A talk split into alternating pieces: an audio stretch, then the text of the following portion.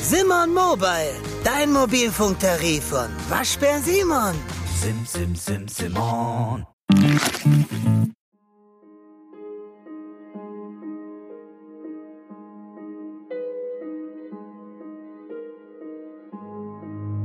Eine seltene psychische Störung, die durch das unkontrollierbare Verlangen gekennzeichnet ist, Dinge zu stehlen, die man eigentlich nicht braucht oder die keinen materiellen Wert haben.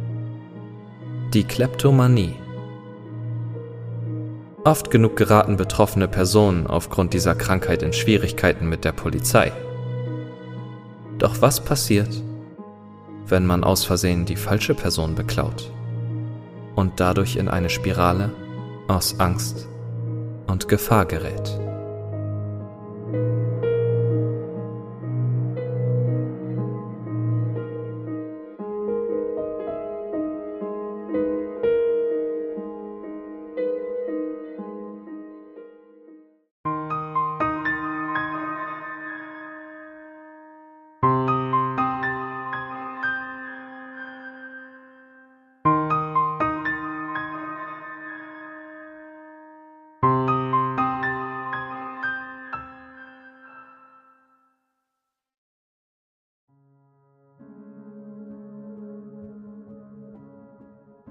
Der unaufhaltsame Drang zu stehlen. Hallo, mein Name ist. Nun, das tut eigentlich nicht zur Sache. Was jedoch zählt ist, dass ich kleptomanisch bin. Ich kämpfe damit, seit ich ein Teenager war.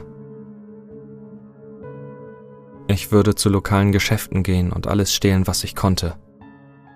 Dann, nachdem der Rausch vorbei war, würde ich alles wegwerfen, was ich hatte. Ich wollte das, was ich gestohlen hatte, eigentlich nicht haben. Ich konnte es nicht gebrauchen. Ich mochte nur die Aufregung, die es mir gab. Ich geriet deswegen immer in Schwierigkeiten und meine Eltern schickten mich zur Therapie. Nach Jahren der Arbeit an meiner mentalen Gesundheit hörte ich komplett auf zu stehlen, bis ich diese Handtasche sah.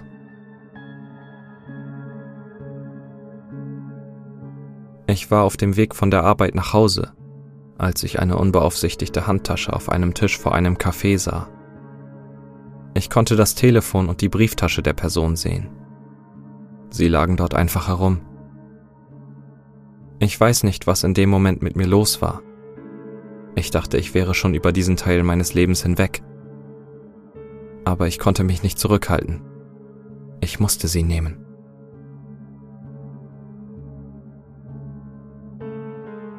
Ich ging zum Tisch und tat so, als würde ich etwas fallen lassen.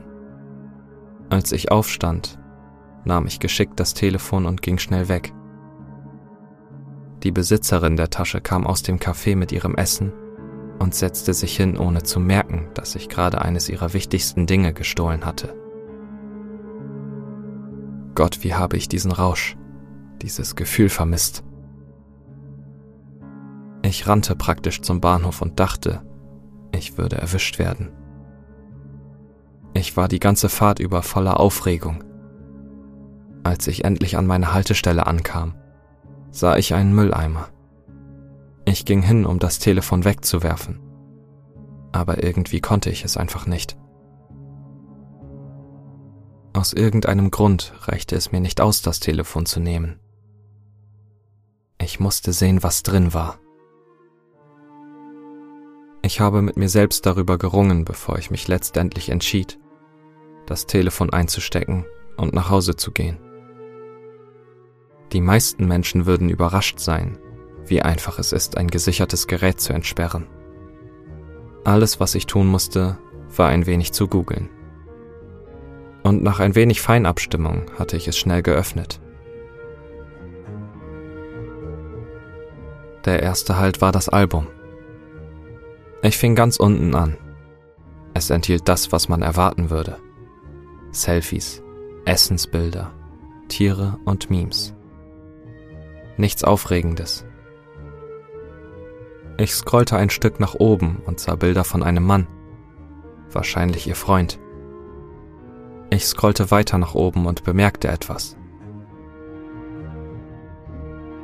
Sie hatte Dutzende Bilder von demselben Mann, aber kein einziges Bild von ihnen beiden zusammen. Ich scrollte weiter und sah, dass sie spontane Fotos von ihm außerhalb von Gebäuden, auf der Straße, in Bars und dergleichen hatte. Ich begann mich unwohl zu fühlen.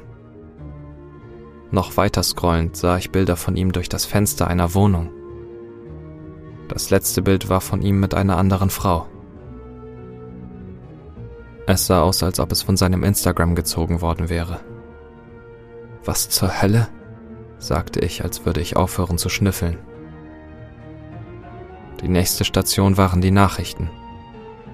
Ich scrollte sie durch und bemerkte nichts Außergewöhnliches.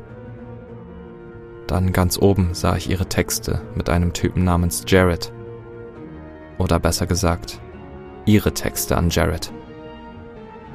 Sie schickte ihm Blöcke von Texten, in denen sie ihre unsterbliche Liebe verkündete, um ihn dann im nächsten Moment zu bedrohen. Er antwortete nie, abgesehen von einem Text, in dem stand, Lass mich in Ruhe, Meadow. Zu sagen, dass ich mich unbehaglich fühlte, ist eine grobe Untertreibung. Ich war versteinert. Aber mein dummes, neugieriges Ich beschloss, meine Erkundung fortzusetzen. Ich überprüfte Meadows Anrufverlauf. Sie rief Jared in den letzten drei Tagen 256 Mal an. Alle Anrufe wurden verpasst. Dann überprüfte ich ihre E-Mail. Sie hatte Dutzende, wenn nicht Hunderte von E-Mails an Jared gesendet, in denen mehr oder weniger dasselbe stand. Schwüre der unsterblichen Liebe und Gewaltandrohungen. In ihren Notizen fand ich Liebeszauber, Manifestationen des Mannes, was auch immer das bedeutet, und die verstörendste Einkaufsliste aller Zeiten. Messer, Klebeband, Kabelbinder, Axt, Plastikwannen, Flusssäure. Nicht nur das, sondern ich fand auch eine lange, komplett in Großbuchstaben geschriebene Tirade über Jenny. Jareds Freundin nehme ich an. Und wie er sie mit Jenny betrogen hat. Wie Jenny ihrer perfekten Liebe im Weg steht und so weiter.